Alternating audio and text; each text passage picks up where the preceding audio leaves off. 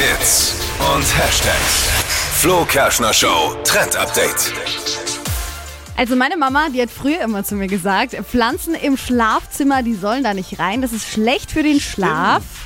Aber Mama, ich glaube, das ist das erste und wahrscheinlich auch das einzige Mal, dass ich dir jetzt mal widersprechen darf. Natürlich. Denn Pflanzen sollen besonders gut für unseren Schlaf sein. Nach einer NASA-Studie, nämlich zum Thema Luftreinigung, gab es da eine Studie und drei Pflanzen kamen da raus, die uns eben helfen sollen, besser zu schlafen.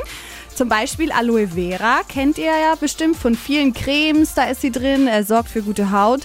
Und die Areca-Palme, die erhöht die Luftfeuchtigkeit im Zimmer und ist besonders gut, wenn man ein bisschen krank ist, Halsweh hat oder Schnupfen und lässt uns da dann besser durchschlafen. Und auch Efeu, also das, was so an den Wänden immer so hoch wächst, äh, könntet ihr auch in euer Zimmer vielleicht mit einbauen. Sieht auch cool aus. Reinigt nämlich 78 Prozent der Luft. Und das hilft gegen die Schlafstörungen. Ja. Soll man besser schlafen, weil eben gereinigte Luft uns besser schlafen Also lässt. die Pflanze, die ich jetzt erwartet hätte gegen Schlafstörungen, ist allerdings nicht mit dabei. Komisch. Also, ich fürchte, also gegen meine Schlafstörungen hilft nur, wenn ich komplett ins Gewächshaus ziehe. Dann könnte es vielleicht funktionieren. Ja.